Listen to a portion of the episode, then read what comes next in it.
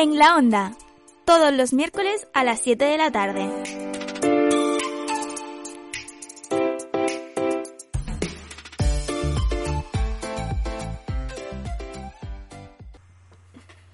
Bienvenidos un día más a En la Onda. Hoy venimos después de un pequeño parón que hemos hecho por vacaciones, pero ya tenemos las pilas bien cargadas para empezar con, otra, con la normalidad en nuestro programa.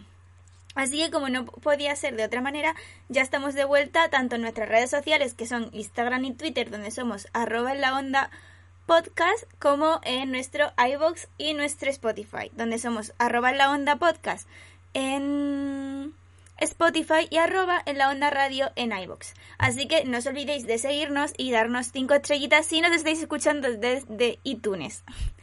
Y ya, sin más dilación, voy a presentar a mis queridos colaboradores que están aquí conmigo. Hoy tengo a mi lado a Sergio Casamayor. Buenas. ¿Cuánto tiempo? Hoy, hoy nos trae algo muy interesante Sergio, porque por primera vez en la historia de la onda no voy a plantear yo el debate, sino que nos lo va a lanzar él y pinta muy interesante. Y luego también tengo a mi querida colaboradora Marina Cedo. Hola.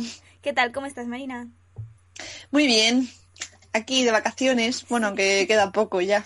Ya. Pero bueno, Marina nos va a traer una sección súper interesante que seguro que a todos los amantes de los musicales os va a encantar. Y ya, por último lugar, como mero espectador y... y... Será oyente, ¿no?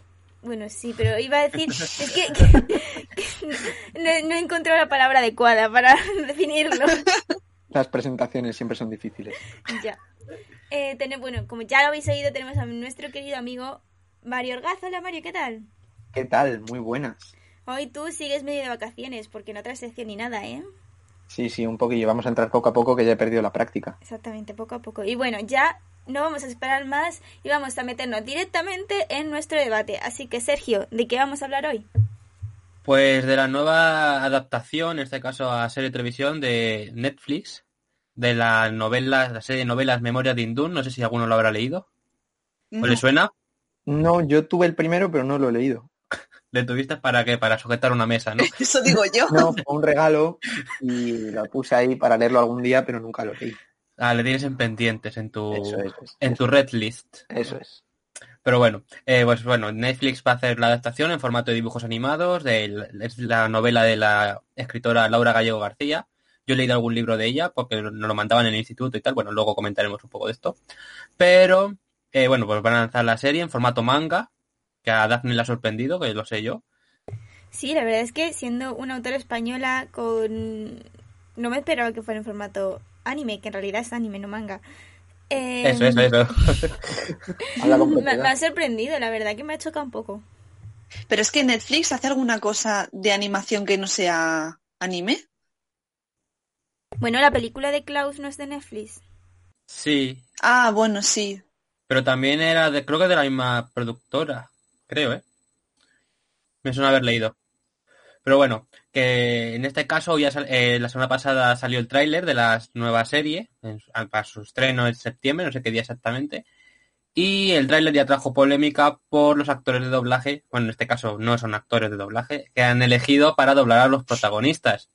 En este caso el protagonista ha sido el más criticado porque pues, directamente no es un actor de doblaje. Y es Izan Escamilla, que le conocemos por élite y tal. Luego también está en el elenco de voces, que lo, están anunciando por todos lados como, tenéis que ver la serie porque la doblan Carlos Cuevas, conocido por Merlí, por 45 Revoluciones y demás. Nico Romero, de Las Chicas del Cable. Michelle Jenner, que bueno, que esa es la que menos la gente se está quejando. Y Sergio Moore, conocido por, no sé, por, creo que salía en Salen Servir y Proteger, pero sale más cosas. No sé exactamente ahora mismo dónde sale, pero es conocido y demás.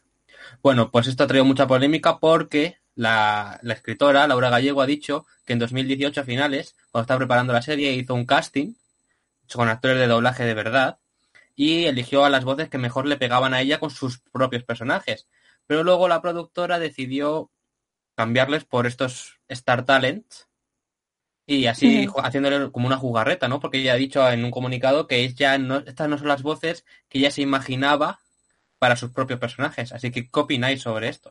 Que no es la primera vez que, que hacen esto con el doblaje en español, sobre todo en castellano, eh, porque es que siempre ha habido muchísimo debate. Yo que sigo a varios actores de doblaje, que sí son actores de doblaje, eh, los contratos no son fáciles de conseguir, sobre todo que siempre hay como cinco grandes actores de doblaje que lo hacen todo, entonces es muy difícil meterte en el mundillo. Y si ya es difícil entre ellos mismos, si ya encima contratas a un actor que ya yo es que siempre recuerdo la movida que hubo con Melendi por cómo entrenar a tu dragón, que es que además fue un doblaje horroroso. O sea, yo Melendi le quiero mucho, le tengo mucho respeto, pero fue un doblaje horrible. ¿Por qué le cogieron? Pues porque es famoso y yo qué sé, pensaron que tendría tirón y con esto pues pasaría lo mismo. Sí, pero bueno, eso pasa con las películas de animación así, pues extranjeras y demás, pero con nuestras propias producciones, pues ya queda un poco como, venga, hombre. Pero en, en Futbolín pasa lo mismo, cogieron a Arturo Valls para doblar y, y en Klaus, en Klaus también pasa y al final haces un destrozo porque es que se creen que doblar puede doblarlo cualquier persona y no, no es fácil ser actor de doblaje. Si es que independientemente del problema de darle el puesto a alguien que no es actor de doblaje, es que esto es peor porque ya tenía el puesto un actor de doblaje de verdad. Es lo que me claro, y se lo quitas. Y se lo dieron a este chico que yo diría que no es ni actor, pero se lo dieron obviamente porque es protagonista de una serie de Netflix que tiene tirón y porque quieren atraer a gente que pueda atraer a este chico, que es que yo no entiendo cómo han hecho, la verdad, y además es una traición a la, a la autora. A mí eso es lo que más me ha dolido, yo no lo sabía y vamos, yo soy autora, es verdad que luego cuando firmas un montón de papeleo, pues cedes muchos derechos y cometes muchos errores, pero aún así me parece una falta de respeto para ella. Sí, sí, ya lo eligieron, o sea, me parece a mí eso, lo, él no va más, porque bueno, que elijan los actores, tampoco sé hasta qué punto eh, habrá alguien que decida ver la serie porque le dobla a Carlos Cuevas o Sergio Moore, por ejemplo. Hay de todo. Muy poca gente, si es que es eso. En el fondo, la gente que quiere ver la serie son los fans de las novelas y son los que van a tener que sufrir por esto. Y lo que, lo que más han quejado. Claro, claro, lógicamente. Sobre todo con el protagonista, porque por ejemplo, con las voces de Carlos Cuevas, Sergio Moore, Nico Romero y demás, en el trailer sale un poquito, pero Izan Escamilla sale un poco más y es el protagonista y es el que más críticas ha recibido. Hmm. Es que es un poco... También, de... también dicen que, también he leído y demás, que esto también aporta publicidad gratis porque ahora hay muchos titulares de muchas prensa y demás, eh, periódicos digitales y demás, pues están poniendo Isan Escamilla, Michelle Jenner, Sergio Moore, los incorporan para la serie de Memorias de Hindú, no sé qué. Y esto no habría pasado si fueran actores de doblaje normales. Hombre, y también ellos mismos, cuando vaya a salir, bueno, ha salido ahora el tráiler y demás, imagino que en sus redes sociales lo habrán posteado. Y quieras que no, no es lo mismo un actor de doblaje que no conoce nadie, que tendrá 500 seguidores, que el chico este de élite que tendrá dos millones. Sí, pero yo pregunto, ¿cuánta gente que ve élite creéis que va a ver esta serie? es que no, no tiene ningún sentido. Hombre, yo, yo sí sigo al chico de élite y lo veo en su red social, pues me voy a enterar más que si lo veo en Twitter, por ejemplo. Tengo más probabilidades. Sí, pero tú, bueno, no sé tú en tu caso concreto, pero la mayoría de la gente que ve Elite es un target totalmente distinto a la gente que ve un anime, De, claro, o sea, es que es hmm. no, tiene ningún sentido, es que no hay, no hay ninguna lógica. Esto. Sí, al final los mayores perjudicados son esos, los fans verdaderos de, las novelas y demás, que, que, no se van a sentir representados con estos personajes.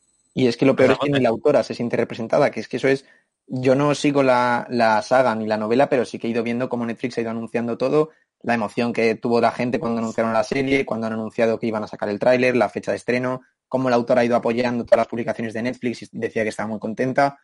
Y, y, esto es un golpe duro que es que además es innecesario totalmente, porque es que ya habían elegido juntos quién iba a hacer los papeles. Si no, si quieres meter a un famosete desde el principio, métele, pero no des a la autora la sensación de que puede elegir para que luego no pueda elegir. Exacto. Dafne, ¿tú qué opinas? Que estás muy callada. es que no quería cortaros, que mm, no sé, a mí me parece que esto es algo muy típico de España. O sea, es muy típico meter a famosos o actores con cierto renombre para, para al final atraer a gente, porque quieras o no, mm, sí que ganas publicidad, sí que ganas gente que va a ver la serie por que siempre hay gente que es muy fan de, esa persona. Pero también me parece muy feo, ya no, o sea, yo no me parece feo el hecho de, o sea, el hecho de que hayan elegido actores normales, pues mira, si queréis hacerlo, pues adelante con, con ellos, o sea, es vuestra serie, hacerlo como de la gana. Pero lo que sí me parece muy mal es el hecho de que, habiendo elegido la escritora el doblaje de su serie, de la serie de su libro, que le, que le hagan ahora esto y se los cambien a todos y que encima se entere cuando sale el tráiler. No Pero eso sé. ya no lo sé si se entera ahora. Yo creo que hay aquí dos debates juntos en este caso, porque además Sergio ha sido muy buena idea este tema.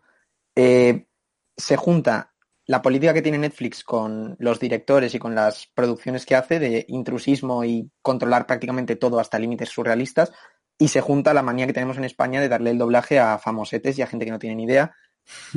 Y los dos temas son igual de, de actuales, porque de hecho eh, una serie que se iba a hacer de Avatar, también de animación, eh, los directores que llevaban dos años preparando la serie se han ido porque Netflix no les deja hacer la serie como ellos quieren. Y ahora aquí están metiendo a un famosete de turno en una serie que, que, pues a lo mejor no es la más esperada del año, pero sí que hay gente que la esperaba. Y que, joder, no es por ser fría, pero no deja de ser un puesto de trabajo. Entonces a este chico, al de élite, que es que es el único con el que me he quedado, pero vamos, que no creo que le faltara trabajo ahora mismo, que además han renovado temporada y demás. Y a lo mejor al chico que, que iba a tener ese personaje, pues sí, ¿sabes? Entonces no sé. Yo solo es- vas a- vamos a estar viendo la serie y vamos a esperar que le ofrezca macarrones con tomate a la gente. Es que no ha hecho más en la serie, entonces era lo único que se podía referenciar. Sí, la verdad que es que tampoco, ya te digo que es que no es un actor con una trayectoria que tú digas que es espectacular. No sé si te meten, yo qué sé, es que, mm, no sé, mismamente Resines, que, que es alguien que no sé yo cómo doblaría, pero por lo menos lleva toda su vida actuando, ¿sabes? Y mm, te meten a este señor. Y bueno, bueno, es- en Sí, como el caso de Michelle Jenner, que ha sido actora, Sí, pero, actriz de doblaje sí, y tiene, actriz. tiene experiencia ya, por lo menos. Sí, pero por ejemplo, Michelle Jenner tampoco sé yo si la han fichado solo para ponerla en los nombres, ¿eh? Que... Es que Bueno. Michelle Jenner es una doble carta. Ya, pues por eso, que esa es como si hubiesen contratado a José Luis Gil, es como, ah, mira, como, para que no os quejéis tanto, mira, hemos metido a una que es de las dos cosas. Yo en Que bueno, que Michelle Jenner lo hace genial, ¿eh? Pero no es nada. Por eso, yo ahí veo menos, menos problema. Pero sí es verdad que, que esto llama la atención. Bueno, yo vi hace poco eh, School of Rock, que, que aquí en España eh, tuvieron la magnífica idea de contratar a Dani Martín para doblar al protagonista. Pero Yo- ¿por qué? ¿Quién hace eso? y es que, bueno, bueno, yo lo recomiendo a la gente que se quiera echar unas risas que vea esa película en cuando- español, es magnífico. O me acuerdo cuando Mario Vaquerizo y Araska hicieron de Doraemon y... No, de Novita y, y la otra, Shizuka. Yo pensaba que ibas a decir Hotel Transilvania, que también lo doblaron ellos. Sí, sí, pero bueno, lo de Doraemon me dolió más a mí, ¿no? Porque era como, oh, ¿por qué haces de Novita, Mario Vaquerizo? ¿Qué, tiene que ver esto, eh? ¿Qué es esto? Pero bueno. Eh, pues es lo que iba a decir de, que si hubiesen fichado, pues eso, actores normales de doblaje, yo creo que ni siquiera lo hubiesen anunciado. O sea, hubiesen puesto el tráiler y hubiesen dicho, pues no hubiesen dicho tal, tal personaje es interpretado por tal. Sí, sí, el caso es que a mí el tráiler me ha gustado, o sea, lo he visto y no me ha chocado mucho las voces y demás hasta que has dicho eso. Claro, porque lo han anunciado. Y si no lo hubiesen anunciado, a lo mejor la gente, pues bueno, hubiese dicho, uy, qué mal suena este, no sé qué. Pero claro, Yo por lo que he visto de, de gente que lee las, que ha leído las novelas, la única queja o la queja que tienen mayoritariamente es la del doblaje. No tienen ninguna otra queja así demasiado mm, molesta en cuanto a lo que han visto en la serie. O sea que la serie en sí no tiene mala pinta para los que son fans. Pero es verdad que esto canta mucho. Mm. Sí, encima la escritora ha estado de guionista y demás. Pero bueno, lo mismo, eh, había mucha gente que comparándola con con, Clau- con la película Klaus, que no sé si la habéis visto, que pasa igual, o sea, la versión en español también, eh, pues eso, Belén Cuesta, Kim Gutiérrez y demás, pues hay muchos que decían que hayan visto la película en versión origi- en versión original, no, en versión en inglés, por no escucharles. Bueno, a- la gente que quiera poder hacer lo mismo con esta, porque al ser de Netflix supongo que saldrá doblada en varios idiomas. sí, supongo. Entonces, Pero vamos, para ser un producto español, pues eso es lo que les ya no, a la es que gente. te obligan ellos a hacerlo. Si es que es, es lo peor. Que, Es que a mí me parece genial lo de que actores pues se quieran meter actor de doblaje, yo que sé, quieres aumentar tu repertorio igual que te metes actor de teatro. Pero lo hacen cuando ya son famosos, ¿sabes? No al revés. Entonces los que los actores de doblaje que suelen estar más como en la sombra no tienen la oportunidad que tienen ellos. O sea, quiero decir, un actor de doblaje no es tan fácil que vaya a ser actor de televisión como al revés. Entonces, no sé, es que yo no estoy de acuerdo. No me gusta. No, hubiesen empezado, pues no sé, con papeles pequeños o algo así, en plan unos Mm. cameos. Bueno, en unos animación, no, han- en plan, en animación de series de Clan TV no han empezado. pero vosotros No. creéis que este chico quiere tener una carrera en el doblaje. Pues Es no. que yo, yo creo que esto es un encargo o, o una cosa así medio improvisada. Yo de verdad no creo que este chico tenga vocación de, de Ah, doblar. totalmente. Sobre todo cuando eres protagonista de una serie de Netflix que, que tiene un montón de público y que te van a conocer en todo el mundo. O sea, no, no, no le veo ninguna lógica a todo lo que ha pasado, la verdad. No. La productora Bamboo Producciones, por ejemplo, ha puesto un tweet, puso un tweet que ponía Shrek, Toy Story o Nemo y pone una foto con los que les doblan, Eddie Murphy, Cameron Díaz, así como haciendo ilusión a Tom Hanks, al que les doblaban actores. Mm. Pero es que no es lo mismo, porque en el caso de Tom Hanks, Tom Hanks primero dobló y luego se hizo el personaje. En base a lo que él iba diciendo. Es que es distinto. Es que es eso, que muchas veces en pues, en películas estadounidenses y tal, hacen los personajes, por ejemplo, Dory, que era Michelle, eh, Michelle Eller de Generes, ¿no? Pues tenía mucho de ella y demás. O sea, eh, los hacen acorde con los personajes. Pero... Aquí habían cogido ya unos actores, ya estaba todo preparado y de repente han pegado el cambiazo, supuestamente. Sí, pues es, esa es la diferencia. Por eso que Bambú Producciones, la propia cuenta, ha puesto eso. Un tweet referenciando eso. Y no también... sé si has comentado lo del comunicado, Sergio. No sé si lo has dicho. Sí, lo de Laura Gallego, ¿no? Lo que dijo. Ah, vale, no, pero no sé si lo habías dicho. Sí, Vale, vale. es- era, lo que decía en el comunicado era eso de, de que en 2018 hizo el casting y demás. Vale, vale, vale. Es eso. No Y- sé. Y bueno, no habéis leído la novela y demás, pero bueno, ¿qué, qué, qué series os gustaría que Netflix, novelas que hayáis leído españolas, adaptara? Así cambiando un poco. Miedo me da a mí Netflix adaptando cosas últimamente. ¿eh? La verdad es que sí. Yo solamente estoy esperando, esto no tiene nada que ver, pero yo solamente estoy esperando la adaptación de Percy Jackson en Disney Plus, que la escuché que le iban a hacer. Y las películas me gustaban mucho, pero es que no, es, que la saga de Percy Jackson daba para, para serie. Y entonces es la que estoy deseando. El resto de libros que he leído, Eh, pues yo decir que hace mucho tiempo eh, yo me leí una saga de libros guaníes que se llama La saga Play de Javier Ruescas, que son tres libros que va de unos chavales españoles que se hacen famosos a nivel muy top. Y, y la verdad es que me, o sea, le compraron los derechos Antena 3 para hacer la película, pero nunca se llegó a hacer. Y ojalá saquen una película o una serie de, esos- de esos libros, porque la verdad es que mm, molea muchísimo. O sea, esa es mi única petición a Netflix. Hacer una película. Comprarle, por favor, los derechos a, a Javier y ya está. Y... mm, ¿Y tú, Sergio, cuál adaptarías? Yo me leí de pequeño la saga de novelas 39 clubes, 39 pistas, y también compró los derechos alguien, JJ Abrams o alguien así, me acuerdo, y yo siempre me metía en la página a ver, a ver si habían dicho algo más de sobre la adaptación cinematográfica. Y siempre ponía la misma noticia, "Ta- JJ Abrams compra los derechos de la saga de novelas. Y yo, "Ah, qué felicidad para sacar la peli. Nunca, nunca nada. Compré por comprar. No sé qué compró o qué hizo, se aburría y dijo, bueno, y no, no he vuelto a saber nunca nada más. Pero bueno. Qué lástima. La verdad que hay muchas novelas muy buenas españolas que nunca van a ver la luz del cine porque pues porque al fin y al cabo solo son conocidas aquí en España o en Latinoamérica y nunca van a llegar a nada más grande, aunque sean novelas muy buenas y es una lástima. Yo, por ejemplo, leí el año pasado, estaba pensándolo porque no leo mucho últimamente, la verdad, y leí eh, Reina Roja de Juan Gómez Jurado, y esa sí que tendría posibilidades de adaptarse porque creo que es de las novelas más vendidas del mundo, es el tercer autor español más vendido en el mundo, y, y es una historia así de, de policías y de acción, y estaría divertida de adaptar, y sobre todo es muy Netflix, yo creo, sería muy, muy adaptable, y esa sí que tendría éxito porque la ha leído muchísima gente esa novela. Entonces a mí personalmente pues me gustaría, me gustaría ver qué hacen con ello, si lo hacen bien, claro, esa es otra. Yo estoy mirando ahora lo de las 69 clubes, así a ver si pues, hayan puesto algo nuevo, que hace mucho tiempo que no lo miro. Y pone que sigue en desarrollo aquí desde 2013. Madre mía, eso pinta mal. ¿eh? Los libros son de Rick Riordan. Ah, ese, sí, de a ese Percy le he leído yo. Jackson. Ah, sí, claro. es que lo acabo de leer y no sabía que era... Ah, qué bien. Él, él es el creador y tal. Ah, pues no era JJ, JJ Abrams, era Steven Spielberg el que lo compró. Siempre, es que sabía que iba a ser Spielberg, es que me, me sonaba eh. súper raro. Es que Sí, Spielberg lo Steven- hace todo. Sí, aquí lo pone. Adquirió los derechos en junio de 2008. en mayo, pues eso. Está el- pensando hace mucho lo que va a hacer. El director Sam Levy se ofreció para hacerla.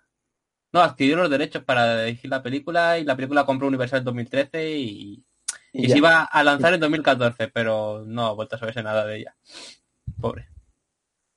Bueno, hombre, cosas que pasan. Qué triste. Pero estaban muy bien, ¿eh? Los libros, ¿eh? Os los recomiendo. una, una razón más para que la gente no se espere que saquen la película. Leer los libros porque puede que nunca salga la película. Pero bueno, ¿queréis decir algo más, chicos, o terminamos el debate? Por mí, no. Bueno, que, esto es un debate más, o sea, que esto ayuda más a llamar la atención sobre una industria que está pasándolo muy mal y que con estas cosas no hacen, no ayudan mucho a la gente, la verdad, ni, ni el público está contento, ni la gente que pierde el puesto está contenta, obviamente. Pero mira, ha sido trending topic. Entonces, ha, sido, trending topic. Ah, ya han conseguido lo que querían. Han hablado, han hablado de ella. Yo vi hace poco que con el tema de la pandemia y demás, pues claro, todos los sectores han visto afectados, pero el sector del doblaje, a ver, antes eh, podían estar dos, tres personas en, una, en la misma cabina, mientras uno doblaba, estaba el director, estaba el productor, no sé qué, ahora eso ya no se puede hacer. También pueden estar dos actores doblando a la vez, ahora eso no se puede hacer. Entonces, ya es bastante duro todo esto como para que encima pues la, gente que la gente que ha estado sin trabajar durante toda la pandemia y demás, los actores de doblaje me refiero, pues ahora tampoco vayan a trabajar porque le den su trabajo a actores.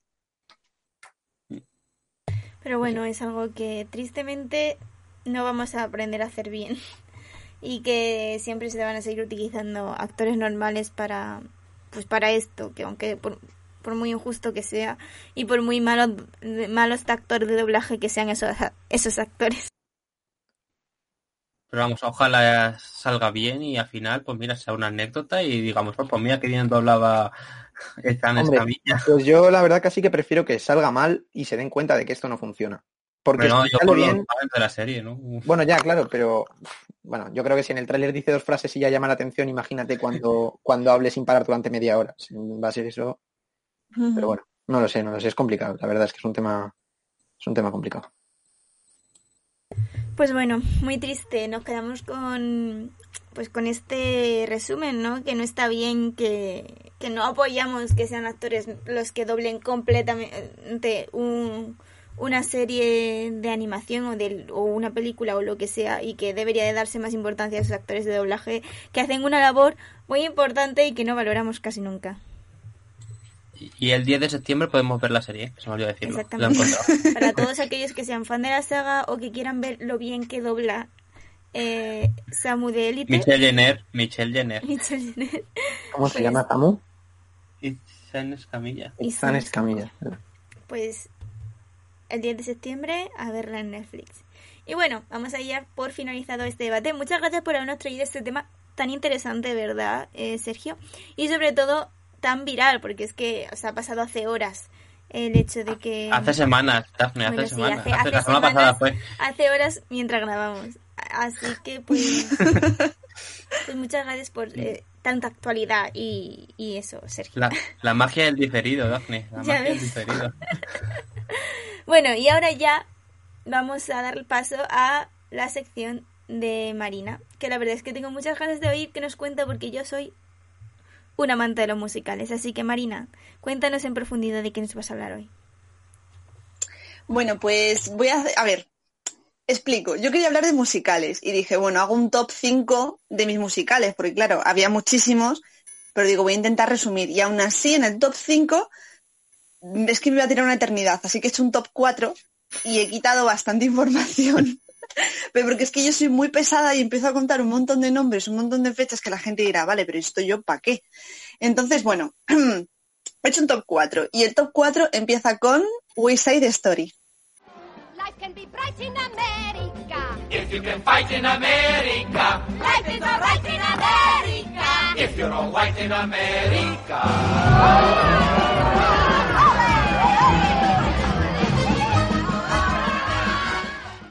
Pues West Side Story es un musical eh, que se escribió en 1957, o sea, tiene muchísimos años. Eh, es de Arthur Lawrence con la música de Leonard Bernstein, que Leonard Bernstein es mm, un genio en, las composiciones de cine. Y bueno, está basado, para quien no lo haya visto, en la obra de Romeo y Julieta de William Shakespeare. Lo único que lo cambia un poquito, porque los dos lados, en lugar de ser eh, los Montesco y los Capuleto, son los Jets, que tienen las raíces europeas, y los Sharks, que son de origen puertorriqueño. Y entre todo esto, pues está Tony, que es Romeo, y María, que es Julieta. Eh, bueno, este musical es maravilloso y cuenta con, con los protagonistas Richard Weimer y Natalie Wood y la gran Rita Moreno que recibió un Oscar a Mejor Actriz de Reparto eh, porque es que solo hay que verla, o sea, tú ves la, la película y ella brilla, es que es- está maravillosa. Em, y además, como dato, he de decir que, bueno, West Side Story, a ver, ha perdido un poquito con los años y por eso Steven Spielberg, del que hemos hablado antes, como se aburre mucho y tiene mucho tiempo libre, pues ha preparado un remake de esta historia que ya anunció hará dos años, una cosa así. Yo cuando me enteré dije, uy, no sé si alegrarme o no, porque es Spielberg, pero es un remake. Y yo estoy un poquito en contra de los remakes, pero bueno. Eh, y dijeron que tenía fecha de estreno el 18 de diciembre de este año. ¿Qué es lo que pasa? Pues que con la pandemia se ha parado todo un poquito y que yo sepa, no han dicho nueva fecha, o sea, la han mantenido ahí. No sé si es que ya estaba rodado o es que el montaje sigue bien, no lo sé. Pero bueno, el caso es que el 18 de diciembre supuestamente tendremos noticias de si se estrena o no. Y en esta nueva adaptación, el papel de Tony será interpretado por Ansel Elgort, que es el protagonista de Baby Driver, eh, de Divergente, Bajo la misma estrella, que es como un poquito el chico de moda, la verdad. O sea, yo creo que está Ansel Elgort y Tom Holland en este momento. Están los dos debatiéndose. Y Timothée Sobre- Chalamet también. Es verdad, es verdad, y Timothée Chalamet que ahora mismo arranca con fuerza. Y bueno, y María lo interpretará una chica que no, no es conocida, que se llama Rachel Segler. Em, no es conocida porque Spielberg hizo mucho hincapié en que no quería hacer un, el conocido blackfishing, es decir, el, coger actores blancos y, pintarlos y vestirlos de puertorriqueños, cosa que me parece súper bien, y en lugar de eso quería coger actores puertorriqueños de verdad. Y bueno, hasta aquí voy a ser Story. ¿Queréis comentar algo? Y he visto que Rita Moreno, la que has mencionado antes, también sale en la peli este año. Sí, algo, algo había leído, pero no estaba muy segura y por eso no, no lo había puesto. lo Y está muy.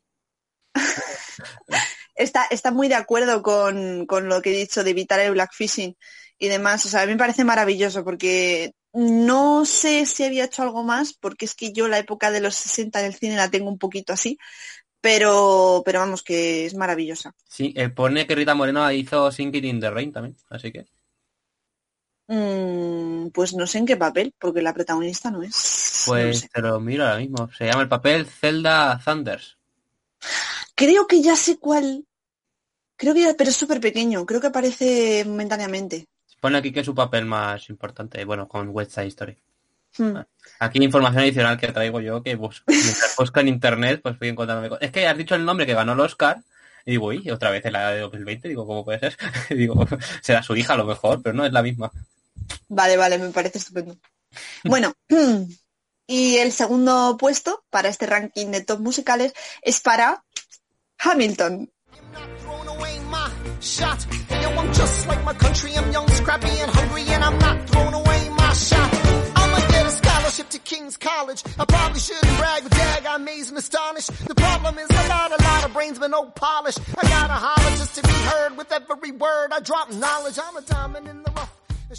Eh, bueno, cuento un poquito de qué va, ¿vale? Y luego ya fangirleo un poquito.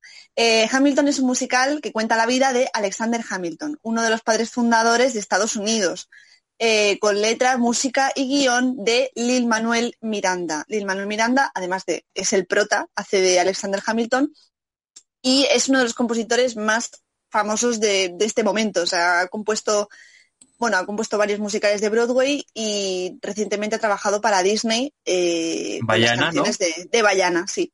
Es que el otro día vi Bayana y digo, uy, Sí, sí, sí, sí. el nombre, digo, uy, me suena. Es, es maravilloso, además, es que yo he visto las entrevistas con él y la verdad es que tengo muchísimas ganas de conocerle porque además habla español, entonces eso siempre es una ventaja. Eh, bueno, Alexander Hamilton es el que aparece en los billetes de 10 dólares de Estados Unidos.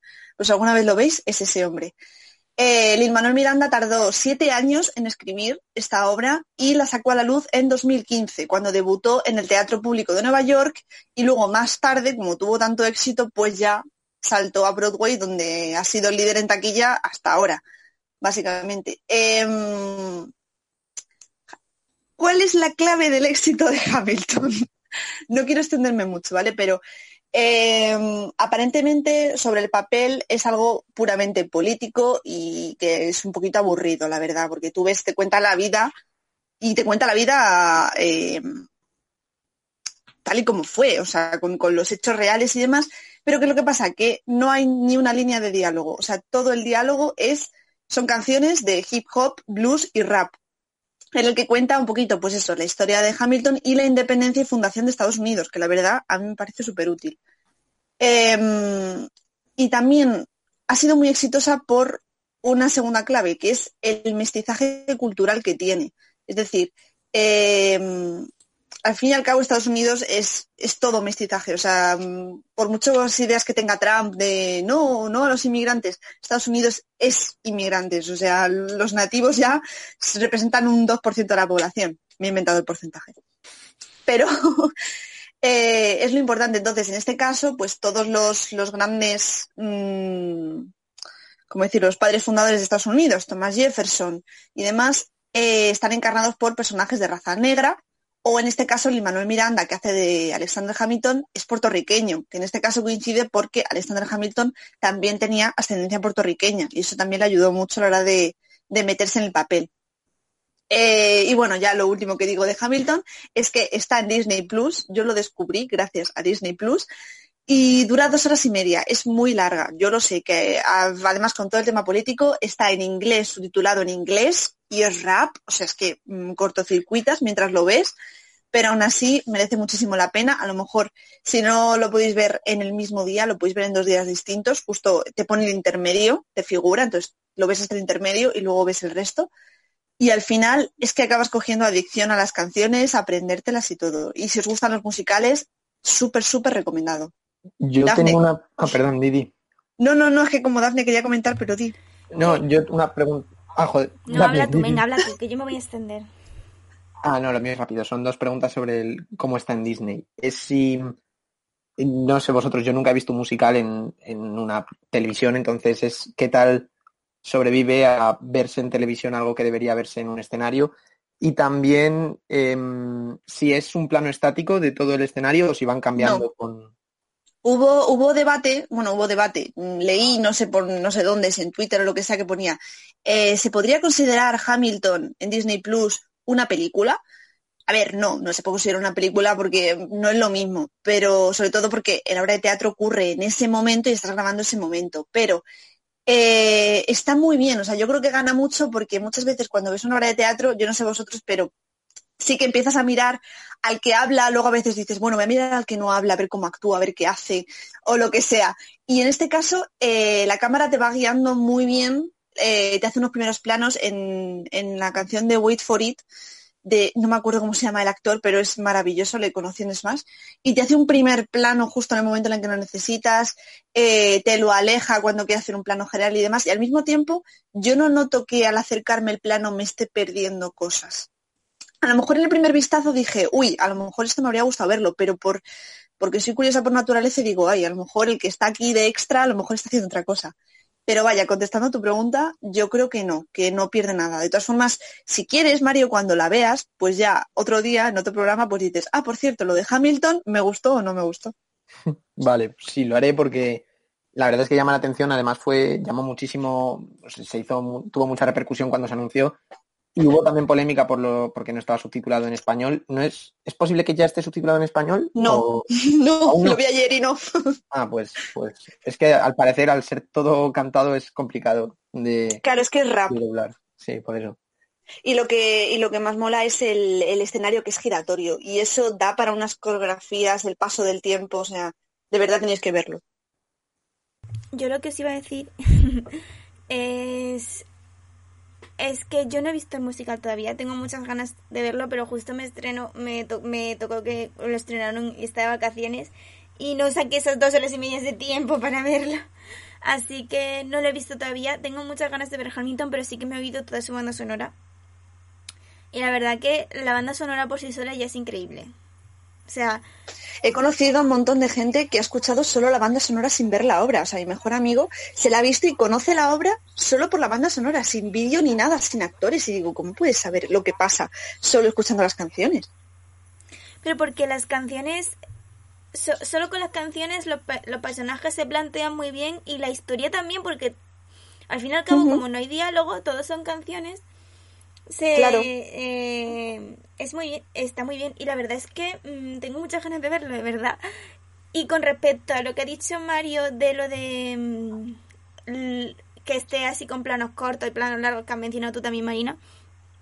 Yo me he visto, no me he visto Hamilton, pero me he visto otro musical que está en, en Disney Plus, del que ya os hablé un día, que se llama Newsies, y que también es así, o sea, también es un musical en directo grabado, y no es una cámara fija con un plano general, no, también hace lo que dice Marina, que también te van inter- in- intercalando planos de cerca, y aún así, es eso, tú sientes que es como una película, no...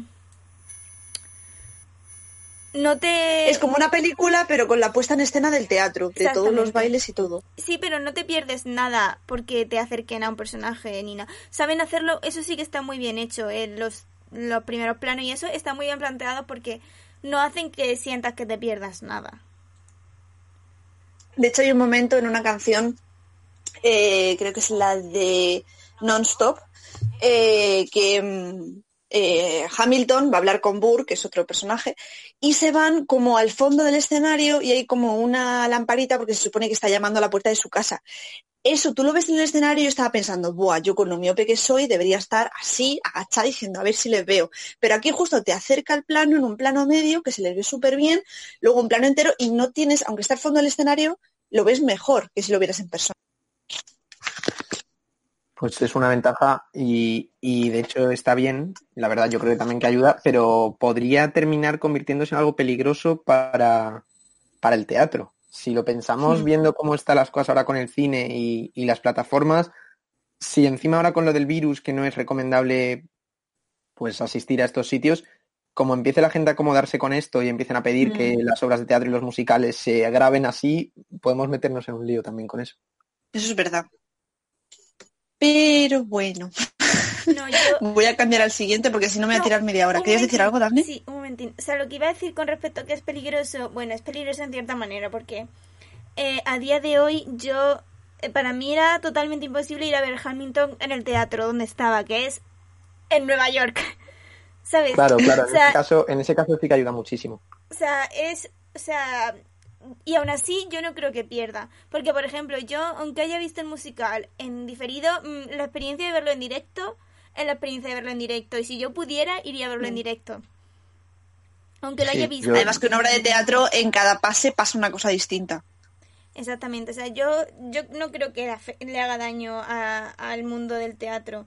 Al- si son, sobre todo si son grandes producciones como esta, si son producciones más chiquititas, a lo mejor sí, pero si son grandes producciones como Hamilton o como The Witcher o como Cats, no creo que le haga daño al teatro. Aunque con Cats la cagaran. Yo, por ejemplo, eh, vi Los Miserables cuando vinieron a España, era, pues no sé si 10 años, y, y es una de las experiencias más salvajes que he tenido yo. Fue una maravilla. Y he visto la película también, y obviamente te llega, pero es muy distinto. O sea, lo que tú sientes allí sentado viéndolo todo al lado tuyo es una experiencia que no puedes sentir estando en casa. O sea, y volvemos a lo mismo de ver una película en el cine o verla en tu salón, solo que aquí más aún porque tienes a los actores delante y están actuando para ti. O sea que es, para mí no hay debate, pero bueno, ya sabemos cómo es cierta gente. Bueno, pues voy a continuar. Mm, Luego voy a hablar de Los Miserables, Mario, o sea que si quieres hacer alguna referencia. Ah, genial, genial. Vale, en el puesto número 3 he puesto la obra de Wicked.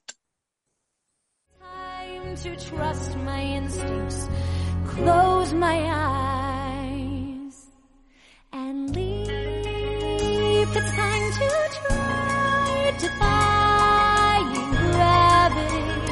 I think I'll try defying gravity, and you can't pull me down.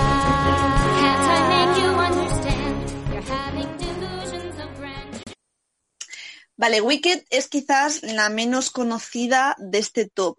Eh, yo la conocí por casualidad, porque mi prima es súper, súper fan de los musicales, de hecho está trabajando ahora en uno en, Londres, y lo conocí de chiripa por ella. Wicked, eh, la verdad es que la idea me parece maravillosa, está basada en una novela que se llama Wicked, Memorias de una bruja mala, de Gregory Maguire, y cuenta la historia paralela a los clásicos de El Mago de Oz.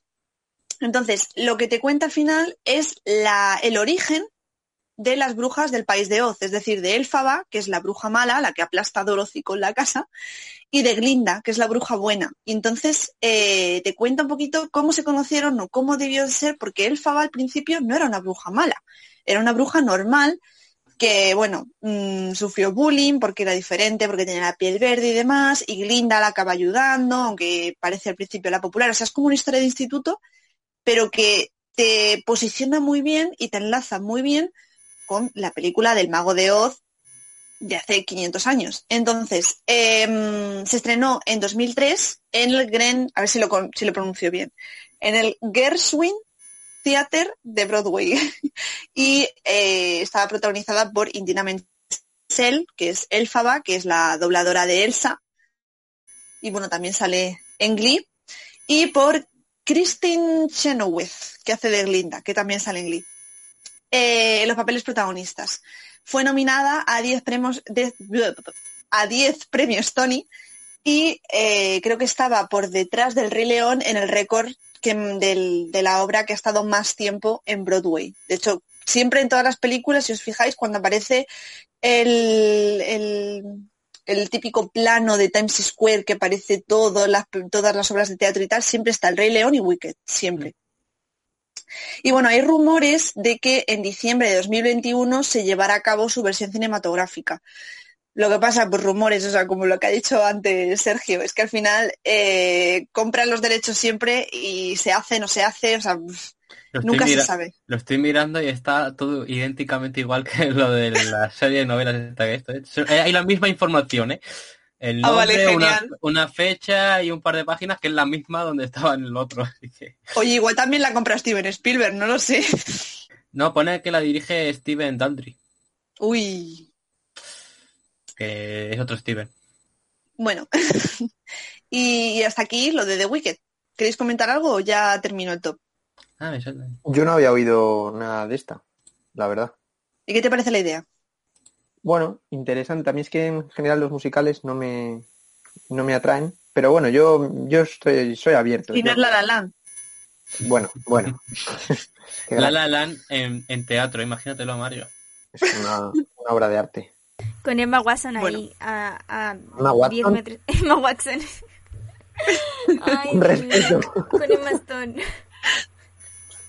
La versión de teatro a lo mejor es Emma Watson, quién sabe. Puede ser. Es verdad. No, hombre, no. Podría ser. No, no, no. O Margot Robbie. Bueno, pero no sabemos cómo canta. Exactamente, a lo mejor. Claro, a lo mejor es terrible. Yo respeto a la obra original siempre. Bueno, decir que yo Wicked no la he visto, no me llamaba la atención, pero sí que he oído hablar mucho de ella. Y sí que ahora planteada la historia que me ha planteado Marina, la verdad es que me entran ganas de verlo. Ojalá lo saquen pronto como Hamilton en Disney Plus o donde sea, para poder verlo. Yo es que lo veo muy bien, que los musicales que han sido más top, pues esto de Wicked, El Rey León, Los Miserables, que sean puestos en una plataforma para poder verlo, porque es lo que dice Dafne, si lo quieres ver, o te hacen una adaptación en España, o te tienes que ir a Londres o a Nueva York para poder verlo. O una peli como Cat. Eh, los pobres mejor que hayan no hagan una peli como Cats. es que los pobres que hayan conocido la historia de Cats por la película ya van a salir traumatizados. Mm, Bueno, y a... Di, Dafne. No, no, que es- me estaba acordando de cuando fui al cine a ver Cats y, y qué desastre. O sea, ¿Eres la única de nosotros que ha pagado por ver esa peli? Pues posiblemente es que a mí me gusta mucho Cats y yo quería ver, es- o sea, eh, tenía mucha emoción por ver esa, esa peli. Y la decepción con deciros que era- éramos en el cine como cinco personas y una persona se quedó durmiendo y roncó toda la película. Hubo gente que se fue de la peli antes de que terminara. Prediciendo el distanciamiento social. O sea, un show. O sea, de verdad, no veis esa película, veros el musical. Yo aún no he tenido la oportunidad, pero yo espero algún día que esté con ganas con algún amigo y, y de risas nos la veamos porque debe ser divertidísimo. Yo la vi hace poco y la vi sola y cometí un error, porque es que no, no, no podía, no. ¿Tienes, ¿Tienes pesadillas desde entonces? Sí, justo. Yo lo de Judy, uy, Judy, Judy Dench haciendo esta película, una actriz así, no me entra en la cabeza. Como, porque bueno, Jason Derulo, es Jason Derulo, ¿no? Sí, Él dice, bueno, pues vale, puede meterse, pero, pero Judy Dench, que lleva lo mismo 40 años actuando, me parece surrealista que acceda a que la disfracen de gato y a hacer lo que hace aquí. Si es que luego hay actorazos, pero es que, a ver, la historia de Cats ya es muy compleja. A ver, ya me meto en otro musical, pero bueno, que es una, es una historia un poquito rara. O sea, el actor lo que intentó era comparar la sociedad de la época con el cómo son los gatos, no sé qué. O sea, es que es una, es una cosa psicológica un poquito extraña, la verdad. Entonces, si ya costaba que la gente lo pillara y aún así es de los musicales que menos me gustan, si ya costaba que la gente lo pillara así, es que en el cine Mejor no hablemos de Cats. Pasemos al siguiente musical. voy a acabar ya con el último de los musicales, eh, que fue el que me introdujo un poquito más en, en el mundillo y el querer conocer más musicales, que es el de Los Miserables.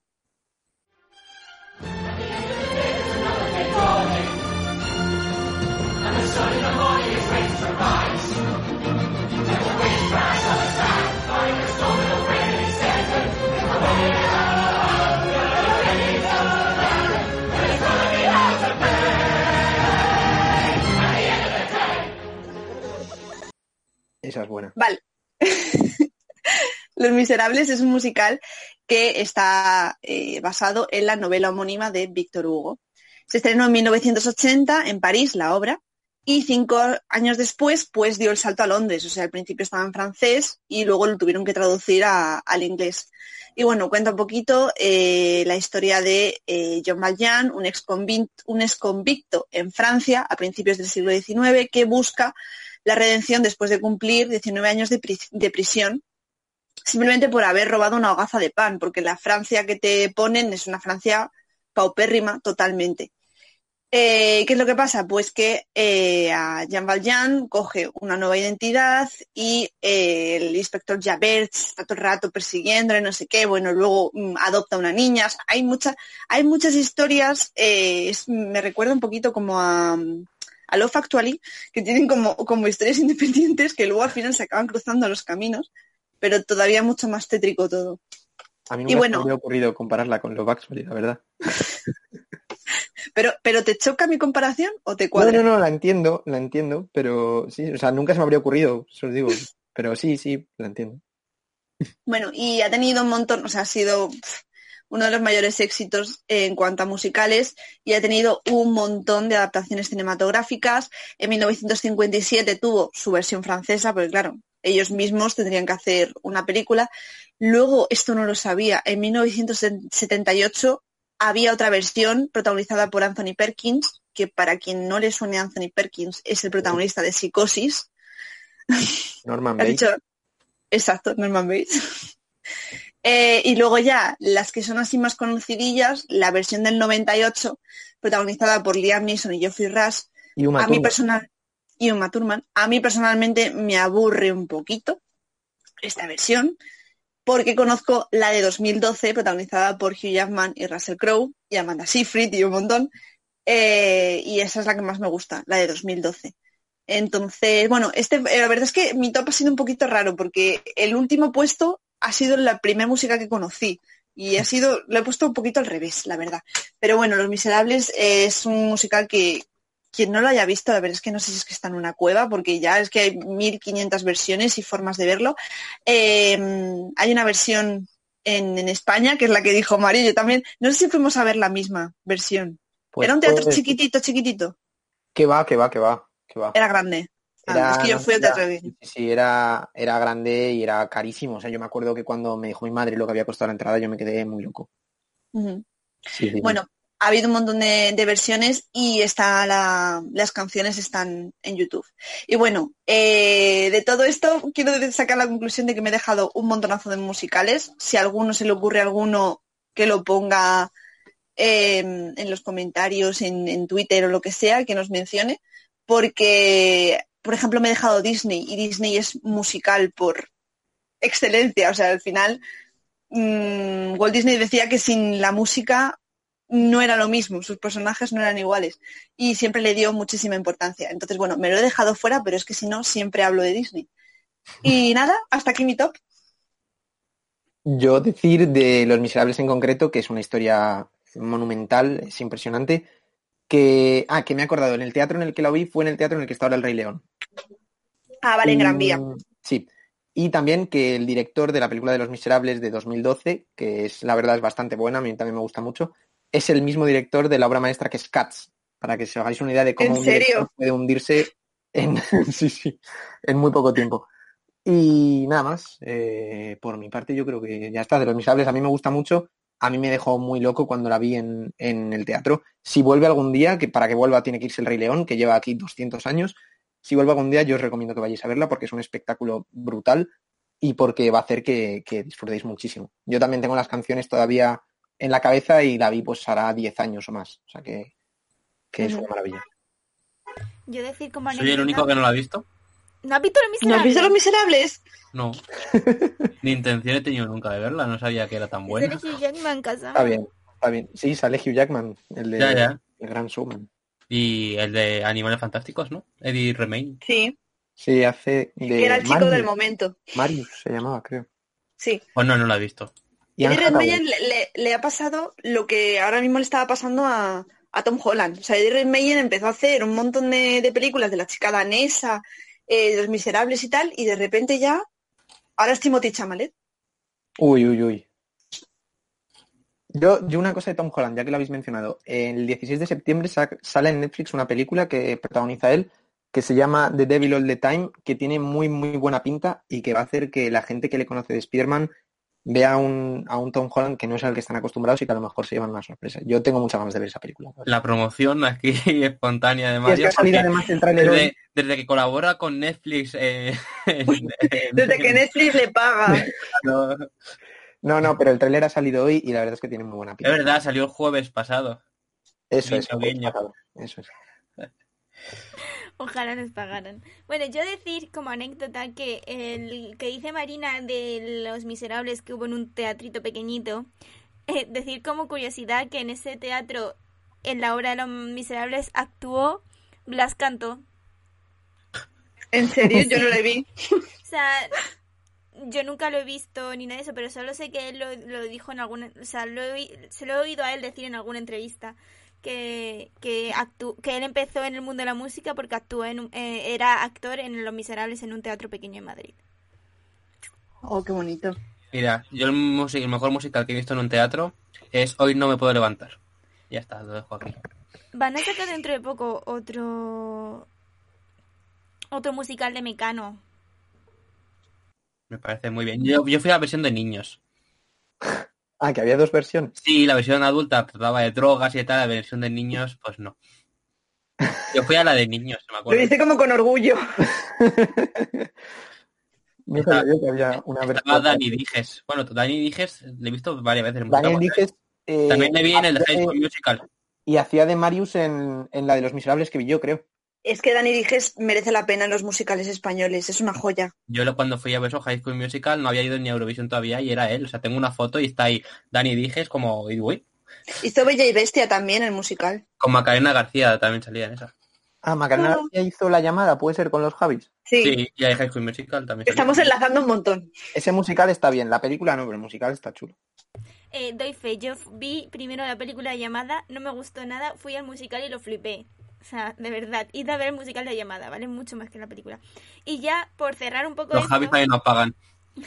No, no creo, Ojalá. no creo. eh, por cerrar un poco esto, deciros que os lanzo, queridos colaboradores, colaboradores míos, que molaría que igual que hemos hecho un top con musicales, que estos son más propiamente dicho musicales de teatro, la mayoría. Podemos hacer uno con películas y meter en ese saco a Gris, Dirty Dancing y cosas así. El Gran Showman. El Gran Showman. La La Land. Pero hecho- películas, buenas, películas ¿no? musicales, ¿no? No musicales que se hayan hecho película. Claro, películas musicales. High School Musical. Sí, a mí me parece, me parece buena idea para, el Apocalipsis. para alguna semana próxima, porque yo últimamente me he visto Gris hace poco, así que yo podría hablar de ello A también. mí Gris me gusta mucho, así que puedo hablar largo y tendido, porque me he visto hasta remakes de esa peli. Y ¿Has hice visto la obra de Gris dos? teatro. ¿Has visto Gris 2? Eh, eh, creo que sí. Pero no tengo un buen recuerdo. No, nadie, por eso te preguntaba. Pero tendré que volver a ver para estar al día. Mm. Pues bueno, eh, no, na- no queréis decir nada más de los musicales, ¿no?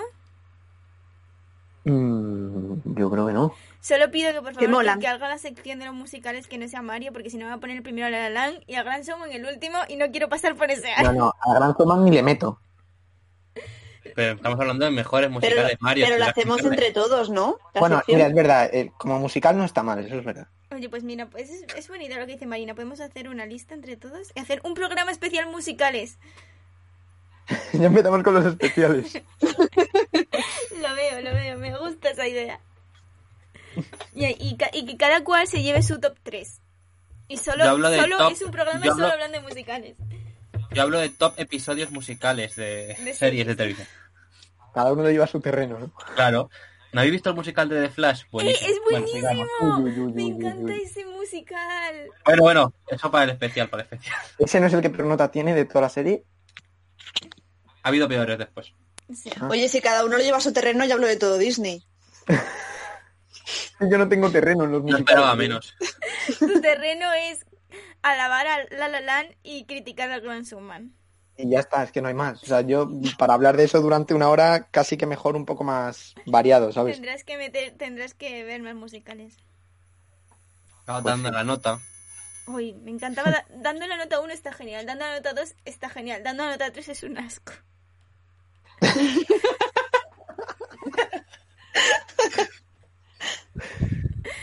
Qué directa siempre, ¿eh? Es que es Los de verdad. dando la nota 3 no nos dan dinero.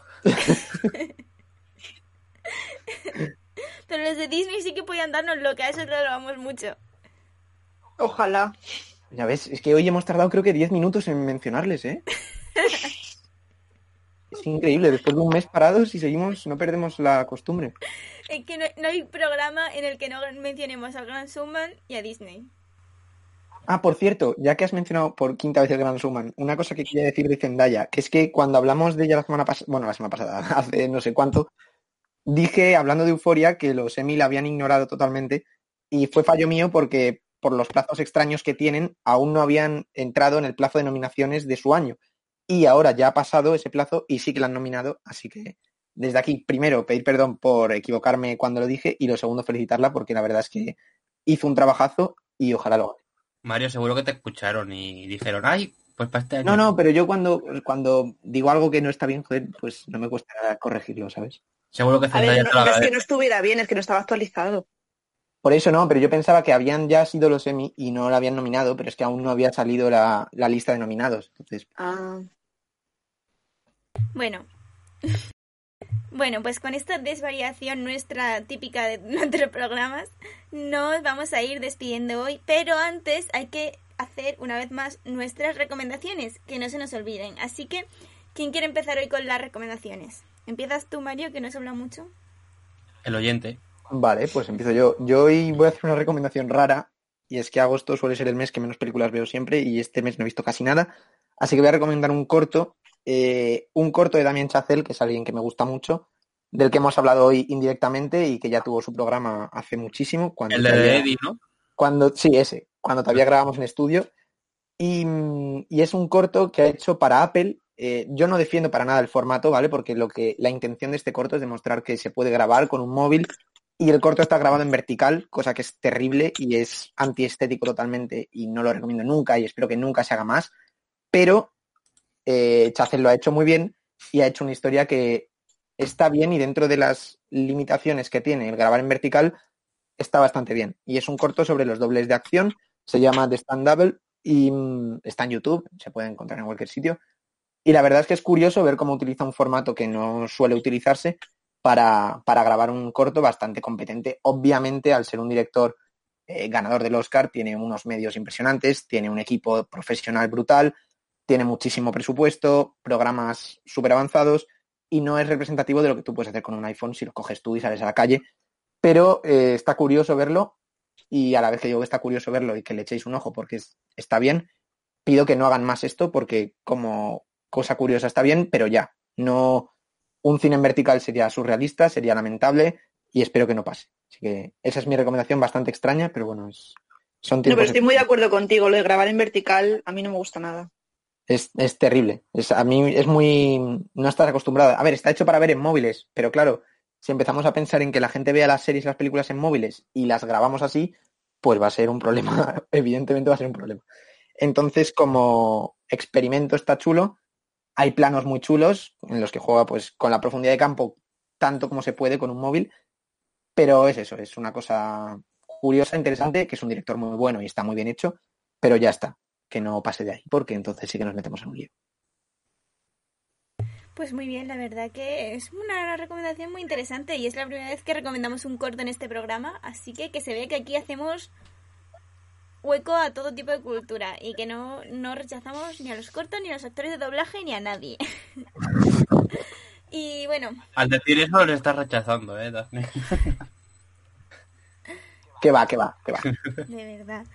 Eh, bueno, si queréis sigo yo, que yo voy a hacer algo, voy a hablar de algo muy muy típico y es que seguramente a muchos no os dio tiempo a ver una peli, la última peli de Pixar que se estrenó en cines, que es Onward. Yo la vi cuando ya la estrenaron en Disney Plus y, y la verdad es que me ha gustado mucho. No me esperaba mucho esta película, la verdad que no me llamaba mucho porque el mundo así tan mágico, tan elfos, no me llamaba mucho la atención, pero la verdad que es una historia muy bonita, muy bonita, muy bonita que consiguió sacarme algunas lágrimas y que os, os recomiendo mucho que lo veáis.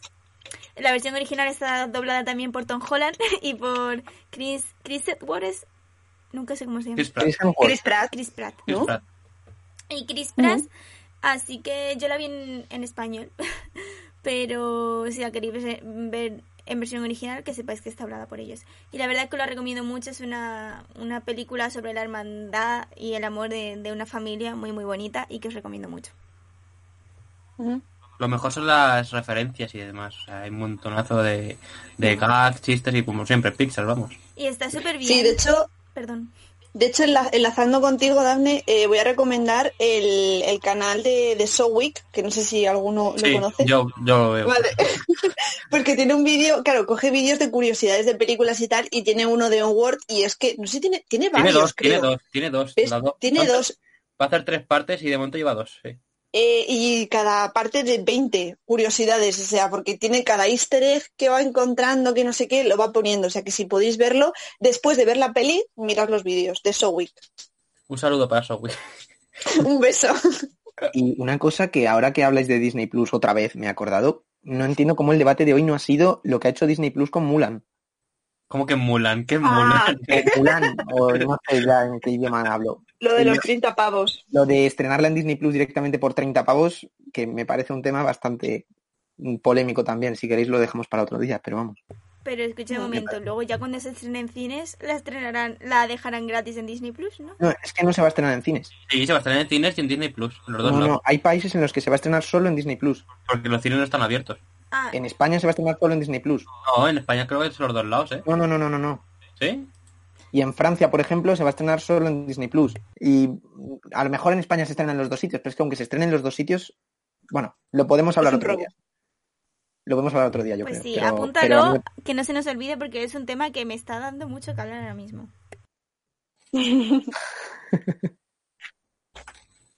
pues queda Sergio, ¿no? Sí, que quedo yo. Ay, Os yo- voy a recomendar... Bueno, es verdad. tú Ah, es que como has dicho yo voy a recomendar, pensaba que esa era tu recomendación. Es que, es que aprovechaba, era una mini recomendación, enlazando con lo de Daphne, pero no. Pero, pero que siempre es recomendable. Exacto. Eh, bueno, ¿Vas tú, voy- Sergio? Sí, voy yo, voy yo. Os voy a recomendar una serie de una plataforma que ya es conocida por muchos como la Netflix española, que se llama 3 Premium. Y es conocida así, Mario. Vale, vale. Lo he leído en muchos lados, ¿eh? O sea, no... Que la serie se llama Campamento Albanta y trata, pues eso, de un campamento eh, perdido por el mitad del campo y una veintena de adolescentes pues acuden ahí a rehabilitación, en mitad de la naturaleza y tal, pero Albanta guarda muchos misterios. A me ha recordado mucho a, a veces a Perdidos, a veces a otras series así más de misterio y demás. Los capítulos son cortos, 20, 25 minutos, media hora o así. Está ahí, son seis episodios solo, los han ido emitiendo de dos en dos y este el fin de semana pasado se acabó. Está protagonizada por Kimberly Tell, que bueno, la conocéis, pues bueno, es actriz de muchas series y demás. Y también la protagoniza Paul Monet, eh, Jorge Clemente y una chica que me ha gustado mucho como lo ha hecho, que se llama Lucía Martín Nabello, que también sale en Amares para siempre y demás. Y la serie es eso, hay mucha gente que lo he visto en las críticas y demás, que la compara con una peli que yo no he visto, pero creo que tú sí, Mario, que se llama Midsommar, Sí, peliculón. pues la comparan con esa y la verdad es que la serie pues eso guarda misterio y después tiene unos giros al final que dices, ah, pues, pues te queda interesante y bueno, se ha quedado para una segunda temporada, así que eh, espero que la renueven. No sé si la habéis visto vosotros, la serie. No, yo es que a tres players no tengo. Ah, pero ese de pago. Sí, el premium. Ah. Uy, uy, uy. Ah, pero- Pero creo que la, pero la van a emitir lo- próximamente en Fluxer. Ah, Yo es que pensaba que la serie- lo de A3 Player Premium era para verlo antes de verlo en Antena 3, no que fuera solo allí. No, no, no, esta la van a poner luego en Fluxer, la plataforma Fluxer. Ah. Bueno, pues yo no, yo es una- no- Una producción pequeñita, ¿eh? tampoco es una superproducción, pero los actores yo creo que actúan la mayoría bien. Hay actores nuevos, frescos, eh, que pues eso se nota pues, diferencias con no es los típicos actores y las tramas. Yo creo que está muy bien escrito el guion, además. pues yo el no, guion es de Amanda Encinas, Nico Frasquet y Jorge Alonso. yo no sabía nada de esta serie, pero si me dices que se parece a Midsommar, pues, Sí, sí, lo he leído ya en varias críticas, ¿eh? Pues hombre, Pone- es un peliculón, le robaron el Oscar a Florence Pugh, por cierto, y yo, mira, yo lo mismo le echo un ojo, hoy mismo además. Bueno, me acabo de dar cuenta de que si tengo que pagar a 3 Player Premium, no puedo verla. Es lo que estaba pensando, pero bueno, tú sigue en tu mundo de fantasía. Eh, Marina, ¿tú cuál es tu recomendación? Pues mi recomendación es, eh, a ver, es una de las mayores sorpresas que me he llevado en estas últimas semanas. Eh, es de Disney Plus y es un documental que se llama Howard. Cuenta la historia de Howard Ashman, un compositor, por no decir el compositor de Disney en la época, a ver, sabemos que Disney tuvo la época de Walt Disney, la época bajísima, y luego remontó. Pues en ese remontar, que fue con La Bella la Bestia, La Sirenita y demás, fue en parte gracias a Howard Ashman, que junto con Alan Menken compuso eh, todas las canciones de Aladdin, eh, bueno, lo voy a decir por orden, La Bella y la Bestia, La Sirenita de Aladdin. Y, mm, y yo la verdad es que había oído hablar de él, porque lo típico, te ves tus documentales frikis de Disney y aparece Howard Ashman y aparece por ahí. Y me parece una historia súper curiosa porque las típicas personas que se convierten en leyenda porque mueren jóvenes, por desgracia, y de hecho yo tenía pensado hacer siempre que tenía que hacer algún trabajo, lo que sea, digo, lo tengo que hacer de este hombre o quiero hablar de este hombre y yo todo el rato, y cuando vi el documental dije, no me lo puedo creer que, la- que le hayan hecho un documental solo para él, contando su vida, su infancia y, y demás, o sea que por favor, si sois fans de Disney como yo, tenéis que conocer a esta persona porque además era una persona maravillosa, con muchísimo talento, mucha gente que trabajó con él le comparó con, con Walt Disney porque elevó lo que es la, la esencia de Disney y era maravilloso. Entonces, pues eso, si podéis verlo, el documental dura poquito, una hora y media, y es súper, súper, súper recomendable. ¿Está en español? Está así, está en español doblado por encima, entonces a lo mejor hay gente que prefiere, como yo, el verlo en inglés subtitulado en español mejor. No, me refería también a los subtítulos, que a lo mejor tampoco estaban. Y, pues, Sí, Sergio, tú siempre prefieres verlo en español, ¿no? sí, si está así, preferiblemente sí. ¿Pero te gusta que suene la voz por debajo? Es que eso nunca he visto nada de eso, así que no sé. Probaré. Que por cierto, no sé si lo sabes, Marina, no sé si has visto el programa Vuelta al Escenario, que es de musicales y demás, en Disney Plus. no, lo tengo pendiente también, lo tengo en la lista. Eso también vi que no estaba en español y lo quité. Qué mal. Qué mal. Madre mía, sí, la lista eterna que tengo yo en Disney Plus de cosas nuevas que quiero ver y cosas que quiero volver a ver. O sea, nunca vamos a, nunca vamos a cansarnos de Disney Plus porque siempre vamos a tener algo que ver. Y algo que más os iba a decir, se me ha olvidado. Bueno, da igual. A final de mes la película de Phineas y Fer promoción. ¡Ay, el doblaje de Phineas, no! Yo no, no me puedo creer que todavía no nos pague Disney, te lo digo de verdad. ¿eh? Eh, Es porque no tenemos muchas visitas, porque si no. O sea, si, si tomamos chupito cada vez que alguien pronuncia Disney, acabamos... Oye, podemos hacer un programa así. Madre mía. Qué locos. Nos morimos todos. Que lo del doblaje de Phineas ya sé que es él, pero le ha cambiado la voz al, al niño y entonces queda muy raro. Yo es que le vi hace nada, le escuché en la ley de Milo Murphy, que donde sale Phineas también, y pues eso tenía la misma voz, y entonces tampoco, como lo he ido escuchando a lo largo de los años, pues no, no me ha chocado tanto. Pues bueno, deciros que queda pendiente eh, hablar sobre lo de Mulan. Tenemos que hablar también, por lo visto, sobre la nueva película y No, espera un momento, un segundo, ya que lo has dicho. Yo he dicho Mulan porque yo de pequeño veía la película de animación, y no sé si era Mulan o Mulan 2, pero a Mulan la llamaban Mulan. Te lo prometo. Yo vi una versión que no sé de dónde saldría, pero le llamaban Mulan. Yo, Entonces, yo quiero pruebas de esto. ¿eh? No, no, buscaré, buscaré, pero yo esa película la he visto 500 veces, entonces tengo, la recuerdo así. No sé si sería latina o algo, yo qué sé, pero, pero decían Mulan. Bueno, que nos queda pendiente todo suena. eso y el especial de películas musicales. Así que se esperan programitas buenos, buenos en, la onda. Así que no, los, no os lo perdáis, estad atentos, suscribíos a iVoox, a Spotify, a iTunes, a Instagram, a Twitter, a todos los lados que os podáis suscribir para estar informados sobre nosotros porque viene un programa muy, muy, muy interesante. Y Y ya... a Disney Plus también suscribiros. Exactamente. A ver si nos pasa. Y ya después de esto vamos a dar por finalizado nuestro programa. Muchas gracias Marina por habernos traído estos musicales tan maravillosos. Nada, muchas gracias a vosotros, que así me desahogaba. Muchas gracias Sergio por habernos traído este debate tan interesante. De nada. Hombre, paso Y estamos. muchas gracias Mario por tus... eh, muchas gracias De Mario nada, por de nada, tus... de nada. A ti, a- por a tus ti. intervenciones que siempre son muy interesantes y siempre nos sacan o una sonrisa o, o nos enseñan algo nuevo. Eso siempre. Qué bonito. Y bueno, ya sin más dilación, una vez más, vamos a despedirnos un día más de este programa. Os esperamos el miércoles que viene y ya sabéis, escucharnos y estad atentos y un besito. Adiós. Adiós. ¿A quién era?